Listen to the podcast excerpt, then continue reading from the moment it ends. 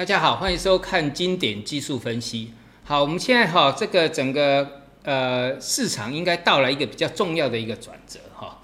那主要就是说哈，我们来看一下哈这个今天我们要讲讲的一些主题哈，能够讲的尽量讲，其他讲不完的我们在那个身材技术讲。就投机反弹坡结束后的主跌段。好，那我们现在看哈，投机所谓投机是以什么为主轴？数字货币，好，数字货币。每次都这样，好，我再给各位看一次哈。那个数字货币从去年底今年初是我第一个提出来，它的投机结束，然后会带动整个市场这个投机结束。所以那个从今年初，大部分的股市都跌到跌到那个百分之三十左右哈，好，百分之二十、百分之三十几的一大堆。那这个是以以太币，因为这一次是由以太币来带动的哈。这次的反弹的一个指标是以太币，好，当然那个呃那个比特币也是一个指标了哈，但是强势的指标还是看这个哈，像这个破线破线有没有？哦，这个线画好都很漂亮的，那这个叫做波段跌幅满足嘛？有没有？这一波，这一波啊，从这个高点这个这个低点。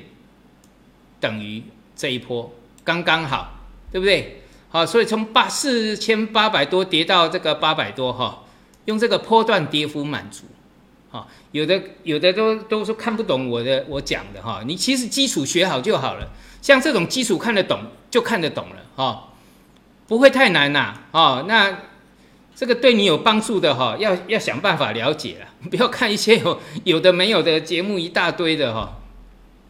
啊，没有帮助，你听得懂也没有用，哈啊，你听不懂要想办法听得懂了，啊，这个也不会太难，我讲的都已经浅显易懂了。好，那这一波等于这一波嘛，啊，那这个是那个我们讲到这一次哈，这是 W 底啊，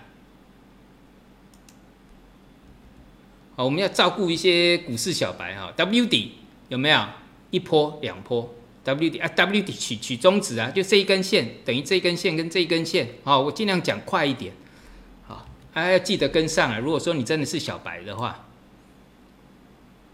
好，这 W 底啊，跟那个是不是长得一模一样？好，一模一样的哈。然后这一根等于这一根，回头有没有很漂亮？哈，那第二波涨幅满足到了这里，假突破结束。破底方开始，假突破结束。哎，这个破底方有跟各位讲过哈，带量破底方的位置，这里是带量破底方的位置哈，带着大量啊，带量破底方。那这里呢，假突破结束，所以一个破底方抄底神招，一个假突破逃顶的神招，然后破底方结束，呃，破底方开始，假突破结束，又是一个 perfect，对不对？又是一个完美的一个结构。所以讲过数字货币，它是天堂中的殿堂。那这个是四小时线，哈，它的四小时线每一根就像把它当成是我们的股票啦，或者是商品的日线，因为它的它就像我们讲天堂一天，人间一年，它的演变很快，所以用它来练习数练习技术分析，它是最好的最好的工具哦。你不见得一定会做，或者说你呃你有管道做的那是你另外一回事。那像这种软体随处呃随时都可以那个在网络上。下载下来啊，这种形态马上都出来，而且都在假日出现转折，所以我们要讲说它是假日货币。好，好了，那最近的这一波头肩顶假突破后的头肩顶哦，我前面上一下基本了哈，后面再讲快一点。一个假突破有没有结束嘛？然后头肩顶，头肩顶啊，所以头肩顶呢？经常伴随着，就是突破又跌破，所以经常伴随着假突破哦。头肩头肩底就是反之啊，它伴随着破底翻。好，我们看哈，刚刚两波涨幅满足的位置算起来是到这里啊，就是这条粉线哈啊，就在这里到的时候呢，假突破。哦，所以你要做空商品、做空股票呢，就按照这个模式，假突破的时候去做空。那还有我们看到哈，这里拉起来，这里好，尤其是这一根片线呐，急拉急杀，带着更大的量哦，好，带更大量。你记得这个？等一下，因为我我们等一下要去讲比特币，好，然后再跟各位讲到怎么从数字货币看到这个呃投机市场结束的时机，我再拿纳斯达跟各位做比较。那这个就是破线嘛，啊，破线就可以算跌幅满足啦，对不对？破线就可以算跌幅满足了。跌幅满足就头肩顶啊，刚刚给各位看的这一波，这是第一波、第二波、两波。那反弹不过颈线叫什么？逃命。哦，这是都最近在教的东西哈。然后呢，两波跌幅满足到了反弹，很完美。好，好了，那再来哈，这个注意看哈。刚刚讲到了这里的逃命，这里呀。每一次哈，这个数字货币都是一样的哈。这个这里这一次有四个呃四有有有三个货币比较那个数字货比较强，一个就是 BNB，一个是以太币，还有一个就是 ETC 哈，以太经典。好，这个涨幅都非常的高，然后做了一个头下来，每一个头都很漂亮，好，都是比漂亮的。好，那刚刚讲到了这个反弹逃命，就是比特币这里创新高，就创了这个反弹的新高。有，反正每一次的高点，哈，你把它对照一下，这个高点、这个高点、这个高点，都在掩护小弟出货，啊，都在掩护一二三都见高点，就是见到每一波的高点都是，反正你小弟一直做，老大会跟你什么掩护出货，啊，刚掩护出货的就是这里，好，然后一根上去，一根杀的更凶，这个就我就是我讲的组合拳呐，好，组合拳，一个假突破，再来一个逃命。组合拳啊，这个破线一下就崩了，哦，很快啊，所以你要研究这个哈，很快，不是我讲的研究是叫研究技术分析哈，因为在内地是不能做数字货币的哈，那是违法的哈，那没有违法的地方，那你就随意了哈，有违法的地方哈，你要合规哈，好不好？好，那就这样子，所以我们现在来看哈，比特币，好，现在就是问题在这里了哈。啊，各位，你看哈，这个就是去年我讲到假突破的地方，这里记得哈。哦，我在讲的时候，很多人大家大概把我当成那个是什么？怎么用用用数字货币来这个来预估股市的反转点？那我当时的理论是什么啊？用数字货币，十二月底一月初那时候啊，十二月到一月那时候啊，来预估股市的反转点是用数字货币来预估的。那时候真的会被人家笑话，好啊，结果好像从四月、五月、六月，哇，一大堆股市大咖，啊，那个都是叫得出来响当当的人物，就把数字货币跟那个美国股市的图把它连接起来了。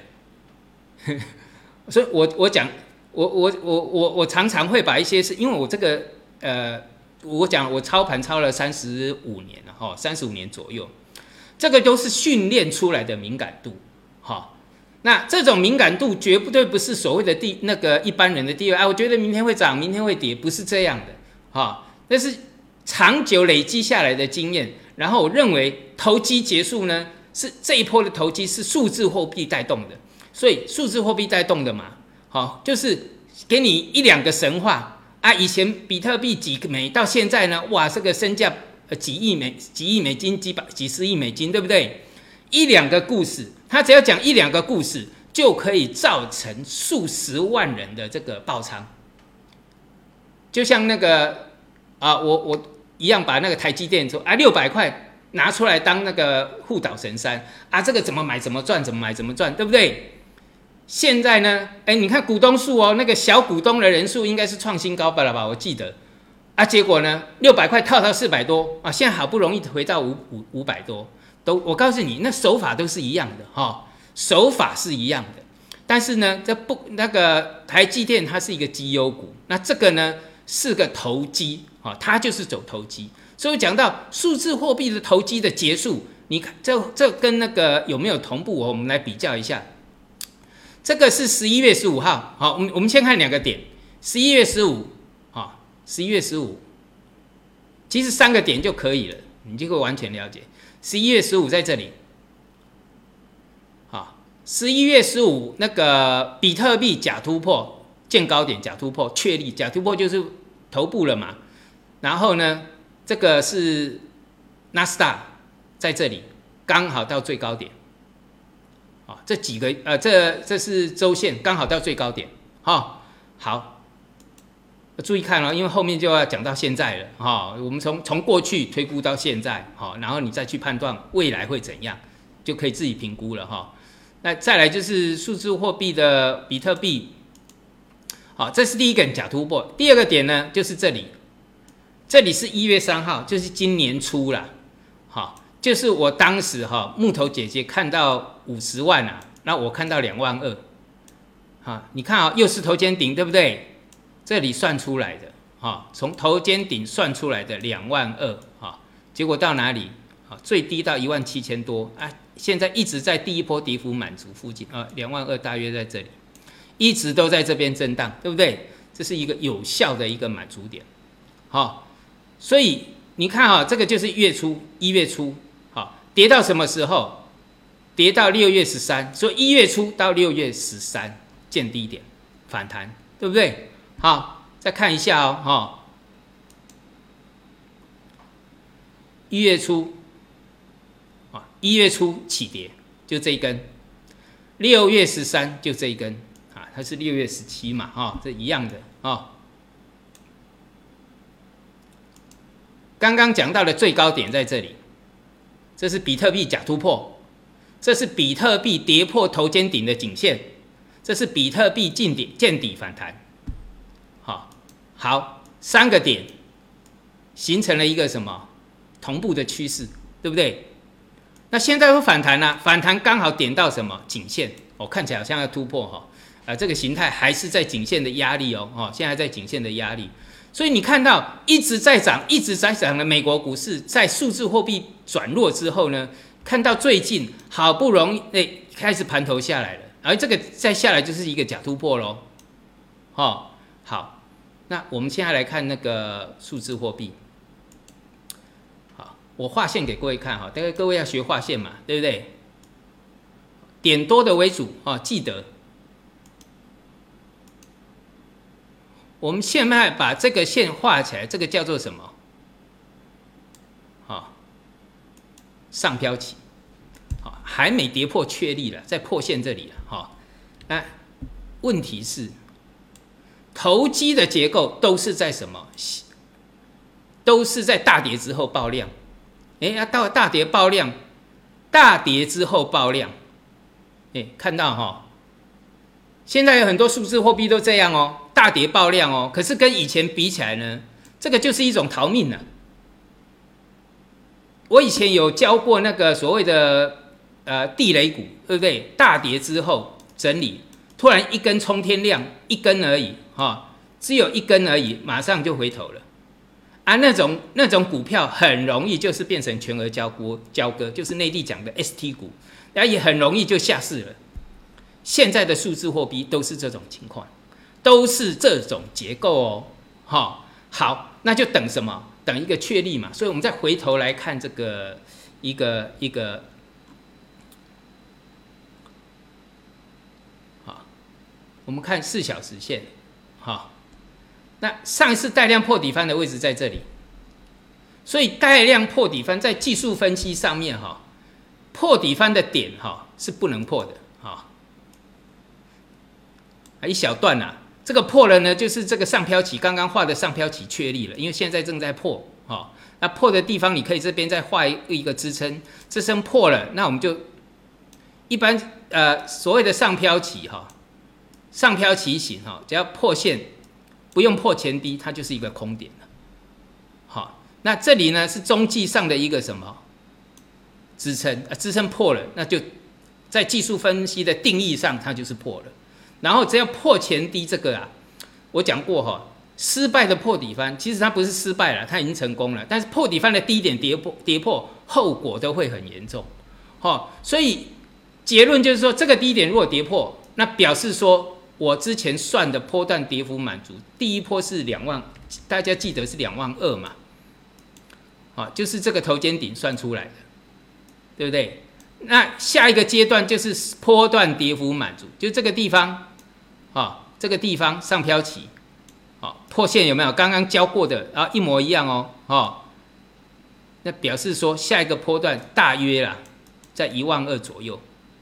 好，只要那个我们讲破底翻跌破，那相对它来这里的机会多。好，所以现在如果破线确立了，那你认为美国股市呢？哦，所以你听了半天哈，好像在听那个数字货币哈，跟你有什么关系？哎，啊，美国股市如果跟上次一样呢，一样见高点，一样反转啊，啊，到的时候跟着一起反弹，啊，如果数字货币这边又开始什么投机结束了吗？好，投机结束了怎么办？那跟你投资就有关系喽。好啊，美股还有什么关系？台股也有关系呀。台股是跟着美股走的，对不对？好，所以我上个礼拜上过课哈，从那个十年国债假突破，哈，这个我就不再详细讲。十年国债假突破，商品也已走一个走弱的结构，哈，商品也走弱，还有美元转强，美元转强就是从这个世界各地的资金回收嘛，所以上一次我们讲到所有的高点都在去年底、今年初全部回收了，对不对？美元。美元转强啊！啊，看一下美元哈。好，美元转强啊！你看这一从年初一直涨，对不对？全部回收了嘛。好，数字货币转弱，然后投机结束，那国债转弱，那所有的就是全球收割了哈，全球收割了啦。所以你要记得哈，这里呢。注意一下哈，投机反弹波结束后，那通常都会出现一个主跌段，是这个意思就是说哈，哈，希望不要发生啊，发生又一大堆人哈，这个哭天抢地啊，好，我们用周线来看哈，所以我们讲到哈，一个空头的形态啊，它一走起来就跌一年以上，好啊，现在是半年了，所以。涨涨跌跌，涨涨跌跌嘛，就是这样嘛，一年以上啊，哈，那是随便画的了，哈，不用太在意，哦，不要太敏感，哈，随便画的，要讲这个趋势啦，有没有？所以一叠起来都是一年以上啊，一个空头，哈，就是一个一个呃经济衰退，那最好的情况就是我讲的，要在这边横盘，横盘的时间的规模也要超过这个啊，那也是一年以上啊，这不管它是盘或是跌。都是对多头不利嘛，对不对？相对上，好啊，就算错了怎么样？这个时候就应验了那句话：宁可错过，也不要做错。好，这里就算有多头，那几率太小了，我宁可错过，我也不要做错。好，这个是我以前常常讲的一句话，因为趋势是走空的。哦，好，呃，所以这个结构知道了哈，啊。恐慌指数转强了，我这我们身材技术在讲，哈，应该是时间应该是不够。那再来就是原油啊，原油的形态，我们看石油哈，这是石油哈，啊，这是周线呐，啊，这是周线呐，啊，我们用这个东方财富的。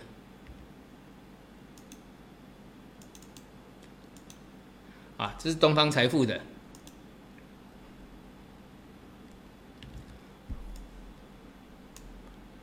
这是一个大 M 头嘛，所以会算了哈，自己算 M 头怎么算？用这个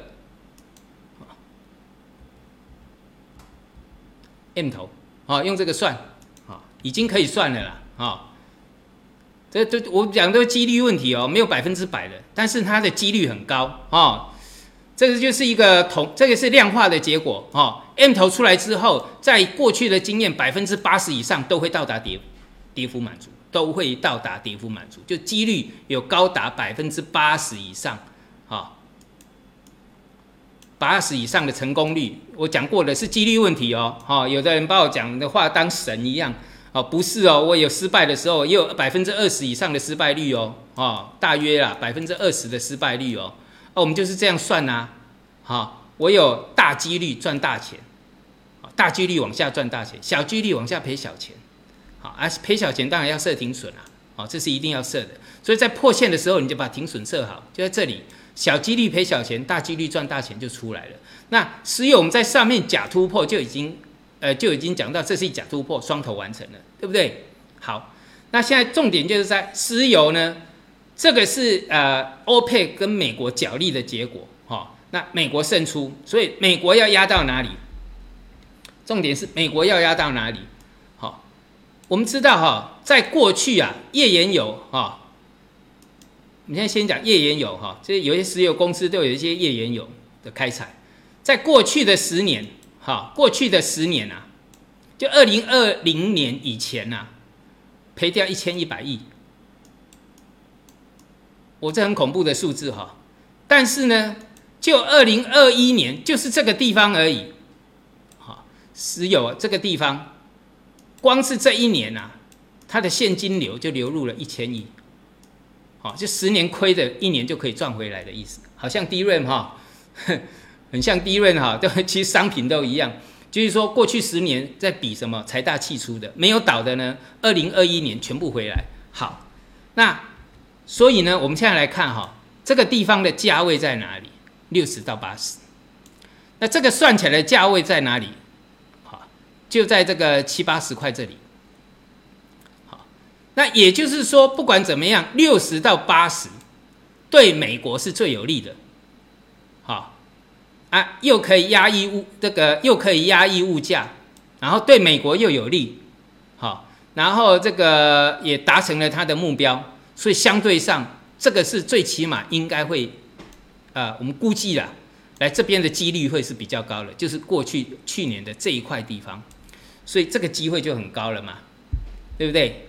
好，那你要看主控者是谁，然后我们要去这个用逻辑来推敲他的这个呃的想法，好，那这个几率就比较高嘛，哈，好，你可以参考看看啊。然后我们再来讲到美国霸道终将众叛亲离的，所以你看美国哈，哎，打着自由正义的口号，到处烧烧杀掳掠。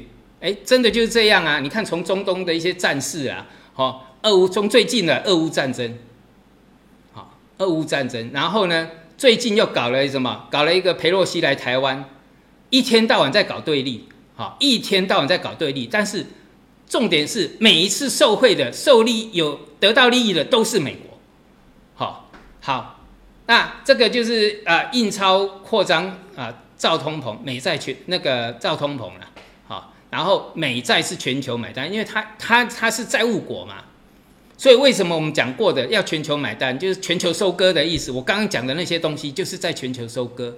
好，从那个数字货币，从美国债券，好，都从高档杀下来，都在收割。还有欧那个欧洲那个全球的股市都是一样，所以美元转强，对不对？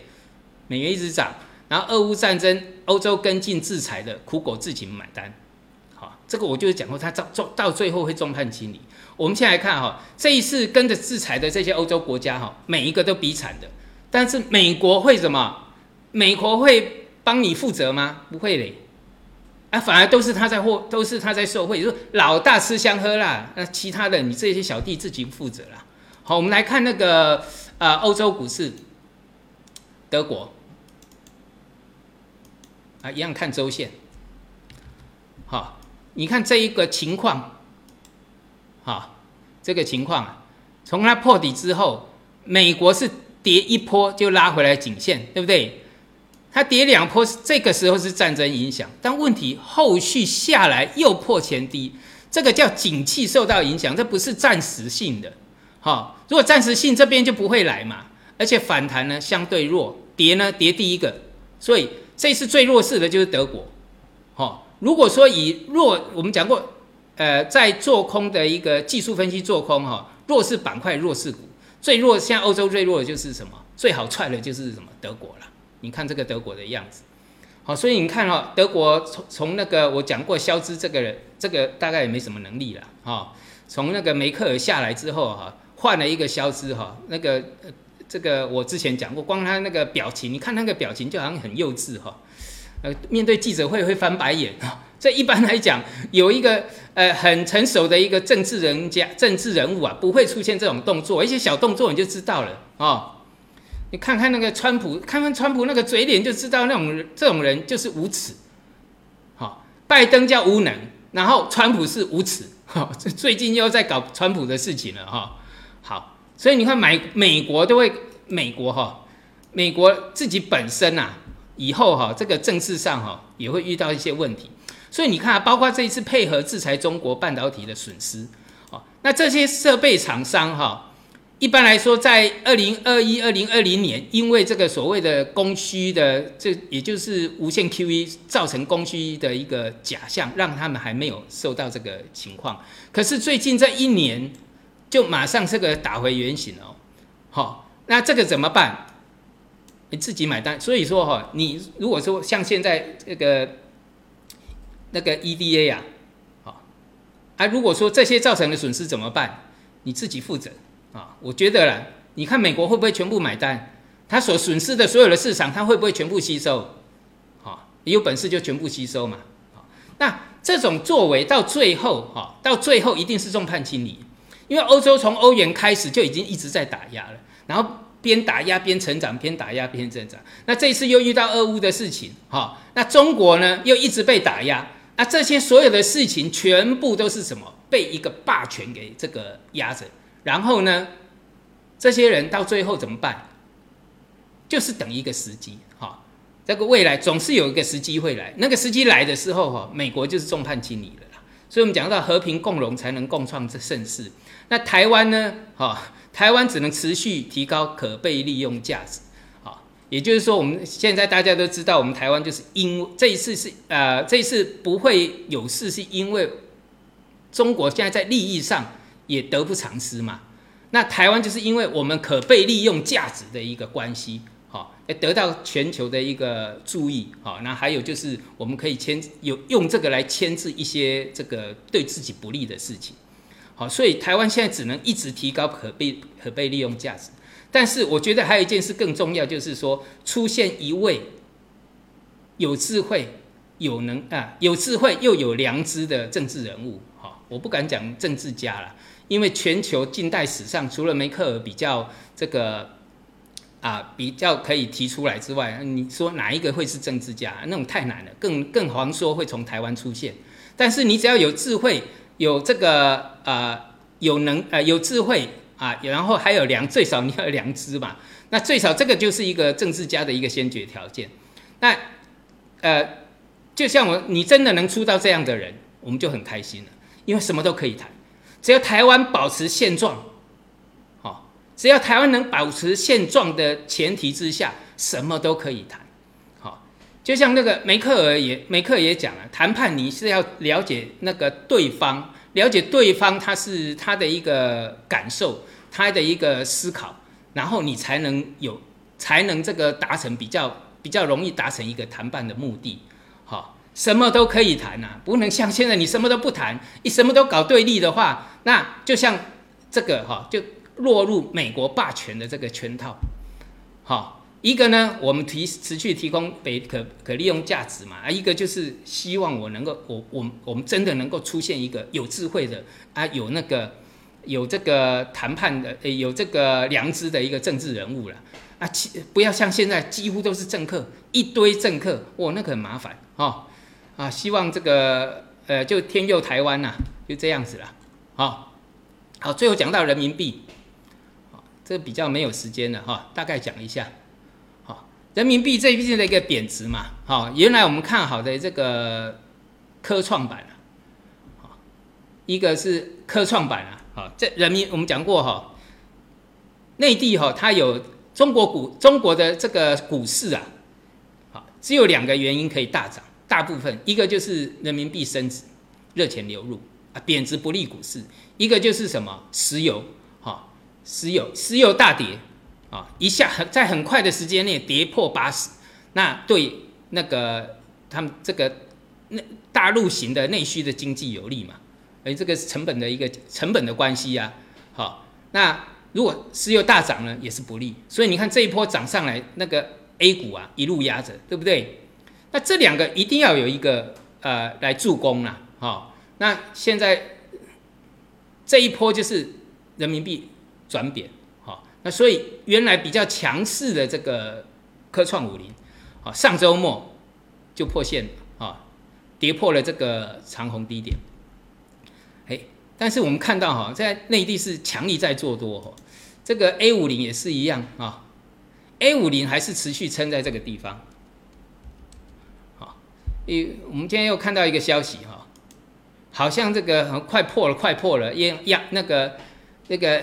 央妈又来了，降息，啊，上个礼拜一次，这个礼拜呢又来一个 LPR 下调五个基点啊，五年期的也下调十五呃下调十五个基点，所以从这边来讲哈，其实这一场是一个经济战，好，这个世界的经济战哈，那经济战其实呃比较能够这个比出胜负的关键在哪里？在内需市场。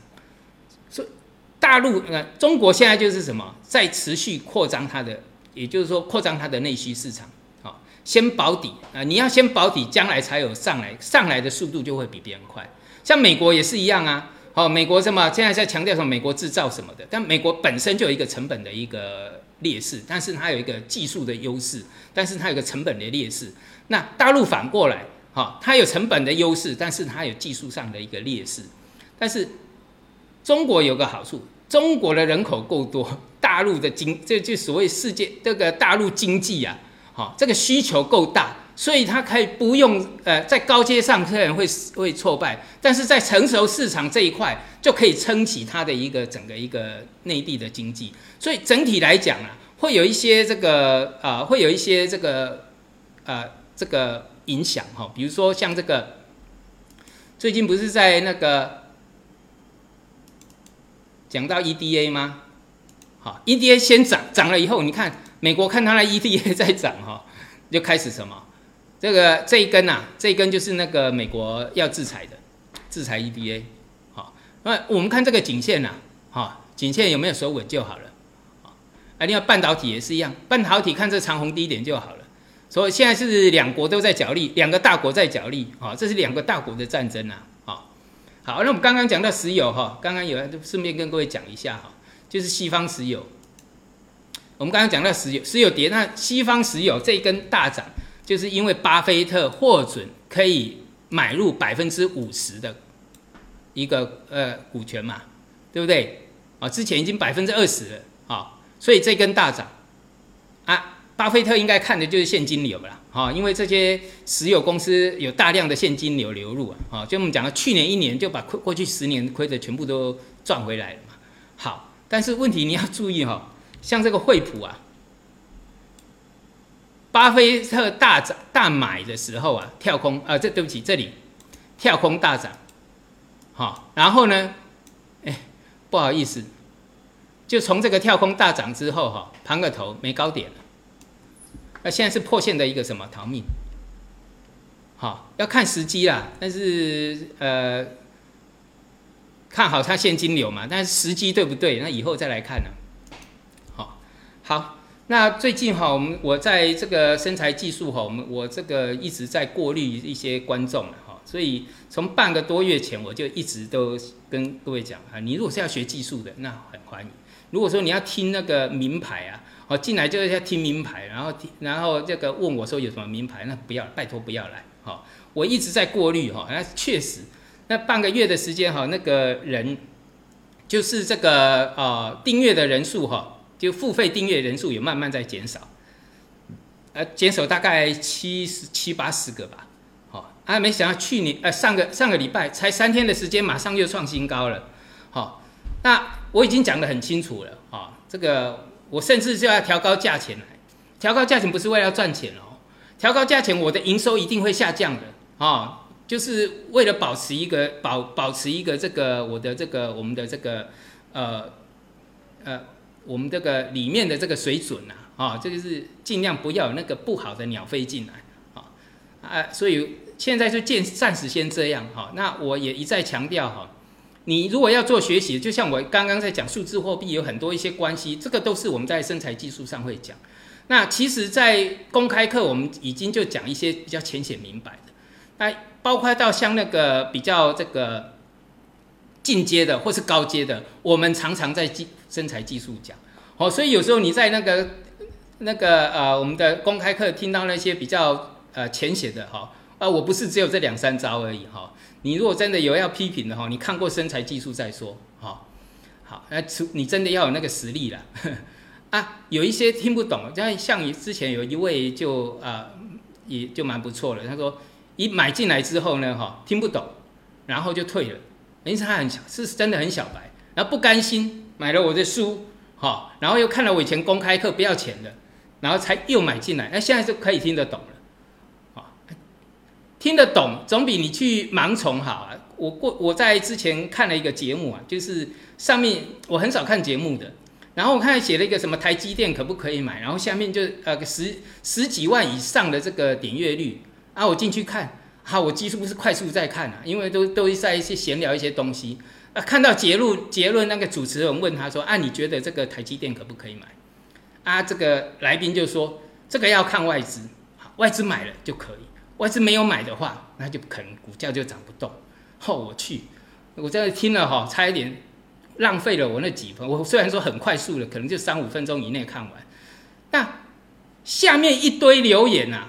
废话讲了半个小时，下面一堆留言就是啊，主持人很专业，请的来宾好专业哦，什么一大堆一大堆，讲了半小时废话，结果股市小白我才知道，原来股市小白这么多啊，多到一个爆哦，就好像是什么，比如说我今天是一个体育的一个评论员好了，好讲那个诶 NBA 的这个职业选手，他们在投篮出手之后，这个球啊，他一定是进，不然就是不进。够不够专业？废话，对不对？啊，那比如说股市评论员，这个明天的盘哈，不是涨就是跌，啊，我只要讲的肯定一点就好了。那结果是废话。那回到刚刚我们讲到问那个来宾，台积电可不可以买？这要看外资，外资买了就行，外资不买就不行。哎，这样子十几万点阅率，我这我这真的是服了这个股市啊！哈啊，听不懂的东西你听得津津有味。好，听得懂啊，就是你听那种那那种啊完全废话的东西，你听得津津有味啊。但是像我们这种，你可能会听不懂，那你要努力去学啊，你要去了解啊。像我这个身材技术里面，一进去几乎没有废话的。好，我把一些这个有些要了解的，像这种所谓的这个，我刚刚讲到股市小牌的这些东西，我都放在公开课讲。好，我们身材技术进去都几乎都在教学，一点废话都没有。好讲都，其实我每天讲不讲不完啊，每天十分钟，结果呢，我每次一讲就十五二十分钟以上，最近又讲了二十分钟，哈，好，那也是希望大家哈能够多多这个精进自己啦，哦，呃，所以我看完蛮感慨的，这种这种这种怎么会有这种一大堆废话的一些节目，所以我这个就反映到，就为什么呃政客很容易愚弄这些选民。啊，选民都是，包括像你看，川普现在不在愚弄一些他的一些支持者，哈，啊，都是一样啊。就像我刚讲到的，台积电讲的好像很专业，哈啊，讲完了还感恩师傅、赞叹师傅，啊，是不是？啊，这些信徒都很好愚弄，啊，你要跳跳离开这个思维，不要被政客愚弄，不要被这些啊，就是没有营养，以为你听得懂，哈，听得好像人家是专家，讲出来就好像是专家一样。好，反而有一些理论的理论，比如说我讲了一些理论基础的东西，虽然你有点听不懂，但我已经尽量讲的浅显易懂了。那我希望你能够更深的去了解，好，因为掌管你的荷包是你自己呀，你要自己做决定，所以你要必须要精进你自己啊。好，我们今天到这里，谢谢大家。